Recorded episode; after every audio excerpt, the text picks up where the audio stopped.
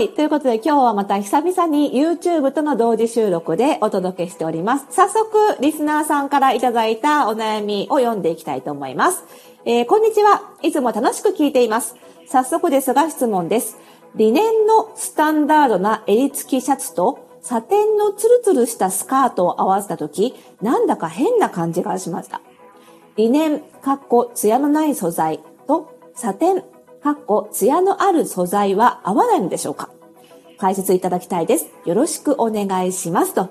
いうことでありがとうございます。この素材同士合わせてなんか違和感出ることって結構あると思うんですけど、これまあ、外しと調和のこうバランスの問題なんですよね。まあ今日はこのあたりちょっとしっかり解説していきたいと思います。ということで、始まりました、おしゃれの呪いとこラジオ。本日で654回目、久々の YouTube 同時収録でございます。えー、この番組ではあなたに巻きつくファッションへの思い込み、イコールおしゃれの呪いをバッサバサと解いていきます。服装心理学をベースにおしゃれをもっと楽しみ、自分を変えるコツをお届けしています。お相手はパーソナルスタイリストで公認心理師の久野里沙です。本日もよろしくお願いいたします。さあ今日はね、久々に、あの、がっつりファッションの質問ということで、早速お答えしていきたいと思うんですけれども、この質問者さんがおっしゃっていた理念、まあ、麻ですよね。麻素材。で、えっ、ー、と、ちょっとこう、触ると、シャリシャリしていて、割とシワがつきやすくて、夏によく出る素材ですよね。全くツワ、ツヤがない、サラサラしてる素材。と、一方、サテンというのは、まあ、いろんなサテンが実はあるんですけれども、まあ、この場合質問者さんがおっしゃってるサテンは、本当にシルクに近い、シルクのサテンと言われて思い浮かべるような、かなりつるっとした素材、ちょっと光沢があるような素材のことを指してるんじゃないかなと思いますが、まあ、艶のある素材とない素材ということで、まあ、いわば、その質感の面では対極にあるものを合わせようとしたということになります。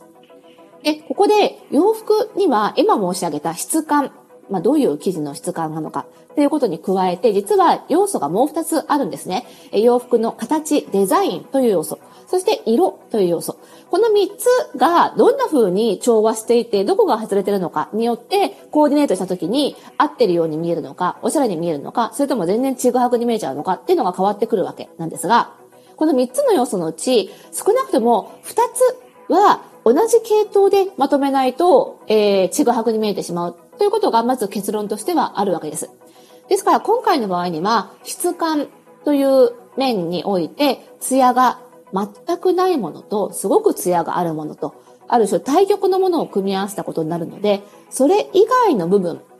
具体的には色もしくはデザインや形というところで、えー、同じ種類のものにして調和をとっていかないとコーディネートした時にちぐはぐになっちゃうよということになるわけですね。じゃあこの質問者さんが来た時に違和感を感じた理念のスタンダードな襟付きシャツとサテンのツルツルしたスカート。このスカートとスタンダードな襟付きシャツというのの形が調和が取れていたのかということになりますよね、まずはね。そうするとこの二つって多分なかなか調和が取りづらい形だったんじゃないかなと思います。まず、襟付きシャツという部分で、えー、直線的な要素が多いデザインであること。あと、一般的にリネンのシャツということになると、あの、普通のビジネスシーンで着るようなかっちりしたシャツに比べて、ちょっと襟周りが緩いような、抜けるようなリラックス感のある、えー、シルエットであることも多いですよね。それに対して一般的なサテンのスカートって、えー、結構こうドレッシーで裾が広がっていてっていうものが多いと思うんですね。もしこういうスカートと、えー、そういうリネンのシャツだった場合には、一方はリラックス感のあり直線的なアイテムで、一方はスカートなので曲線的でドレッシーという意味では、まあ形の面でもかなり対極になっちゃってるというということなんですね。なので、単純に艶のない素材と艶のある素材を組み合わせたからちぐはぐだったということじゃなくて、質感に加えて形も対局だったから、結果、えー、血がはぐになっちゃったというところが正確なところかなというふうに思います。なので、逆に言えばですね、えー、質感が対極だったとしても、形の面で調和が取れていたら、そんなに血がはぐには感じなかったんじゃないかなと思うんです。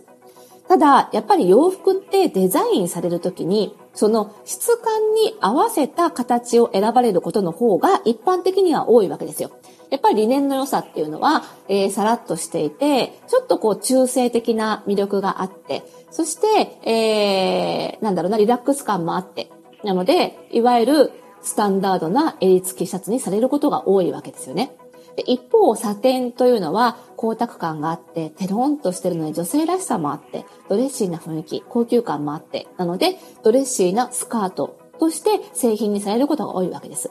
そうなってくると、やっぱり質感が対極にあるということは、その結果、デザインも対極になってしまうアイテムが多いということになるわけですね。なので、あの、あまり何も考えずに、普通に一般的なリネンのアイテムとサテンのアイテムを手に取った時に組み合わせづらいというのは、形の面でも対極になりやすいからということが言えるわけなんです。ただ、このあたりをしっかり理解しておけば、リネンとサテンを合わせたい。だから、デザインはちゃんと調和するものを選ぼうという観点で合わせれば、リネンとサテンのアイテムの組み合わせというのは、あの、必ずしもうまくいかないわけではないということになるわけなんですね。具体的に言えば、例えば同じ理念でもジャケットを選んで、で、サテンの方をセンタープレスなどが入ったちょっとスッキリめのパンツに変えれば、両方とも直線的でちょっとカチッとしたアイテムになりますから、組み合わせた時に調和が取れるわけです。その二つの組み合わせであれば、あ、やっぱりリネンとサテンって質感逆だから合わないなっていう感想にはならなかったと思うんですよね。ですから、えー、色、形、質感のうち、えー、2つの要素で調和が取れるように。ですから、この場合には質感が真逆であれば、色と形はしっかり合うものを、調和が取れるものを選ぶというふうにすれば、えー、きっと合わせることができるんじゃないかというふうに思います。さらに、もう一つ、えー、テクニックをお伝えすると、その質感が対極なアイテム、二つのアイテムの間にニュートラルな質感を挟むと、より組み合わせがしやすくなります。やはり、つるっとした素材のすぐ上に重ねて艶のない素材を合わせてしまうと、その素材の対比がより目立ちやすくなるので、えー、他の要素でかなり慎重に調和をとっていかないと合いづらくなるわけなんですね。でも、その間に、えー、ニュートラルなすごく艶があるわけでもないし、すごいサラサラザラザラなわけでもないっていうような素材を合わせていくと、それがクッションになってくれて、その対比を和らげてくれるわけです。ですから先ほどのリネンジャケットと、えー、サテンのパンツという例であれば、その間に、まあ、艶があるともないとも言えない普通のカットソーなんかを挟んであげれば、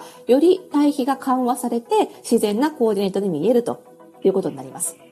え3つの要素のうち1つだけ対極なものにして、残り2つの調和を取ると、全部の3つの要素で調和を取っている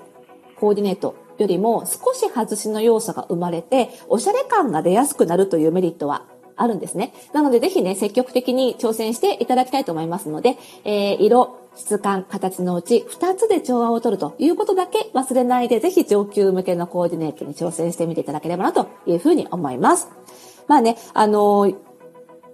洋服っていうのは全部が全部調和を取ればいいというものではありませんので、えー、少しね、外し、対極なものを加えて外しをして、えー、おしゃれに見せるというテクニックもあるわけなんですよね。で、これって、あの、その、服と人の調和にも同じことが言えるんですよね。人の外見要素と服の色、形、質感の要素も、えー、調和する部分が多ければ多いほど似合うということになりますが、必ずしも色質感形全部がその人に似合うわけ、似合わなければ着れないというわけではなくて、そのうち一つは似合わなくても、えー、二つが似合っていれば十分に着こなせる、えー、洋服にはなるんですよね。なので、これがね、その、いわゆるイメコン診断っていうような似合う服を選ぶための診断一個だけでは、えー、完全に似合う服、着こなせる服がわからないっていうことの原因でもあるわけです。例えばパーソナルカラーっていうのは自分にとって似合う色がわかる診断ですけれども、色だけでは、えー、どんな形、どんな質感のものが自分に似合うかわからないわけで、逆に似合う形、似合う質感で選んでおけば、似合わない色も着こなすことはできるんですよね。ですから、えー、似合う服を知りたいという時には、色、形、質感の全てにおいて自分に何が似合うのか。それを知るためにはやはり顔立ちと体型とパーソナルカラー、全部を知らなければいけないんですよね。まあ、うちのね、あの、フォースタイルパーソナルスタイリストスクールの基礎講座で、この3つの診断、診断3つも教えてるっていうのはその辺に理由があるわけで、えー、どれか1つの要素だけでは完全に似合うものも、絶対に着こなせないもの、着こなしづらいものも、どちらもわからないということになりますので、ま、やっぱりね、あの診断をこれから受けようと思われる場合には、顔と体型とカラーとその全部を、え調べてほしいですし、えこれからそういったことを仕事にしようと思われる方は、ぜひその全部の診断の技術を持って総合的に判断できるスタイリストになった方が、よりお客様のためになるね、アドバイスができると思いますので、えー、ぜひ洋服の色、質感、素材、この全てに気を配るというところを忘れずにいただけると嬉しいなというふうに思います。そんなね、FPSS なんですけれども、えー、7月29日に、えっ、ー、と、基礎講座の、えー、最終回である発表会を控えております。この発表会ではモニターさんに今お伝えした3つの診断をすべて実践して、えー、洋服をスタイリングして、ビフォーアフター形式で発表するというものになってますので、えー、色、形、質感全部がわかると、こんな風に似合うスタイリングになるんだっていうのが、えー、見てて実感できる回になっています。こちらはね、えー、LINE もしくはメルマガに登録してくださっている方は、えー、皆さん、えー、見ることができますので、えー、ぜひぜひ、えー、こちらの、えー、QR コードから LINE に登録して、えー、ご案内をお待ちいただけると嬉しいです。ということで、また次回の配信でお会いしましょう。さようなら。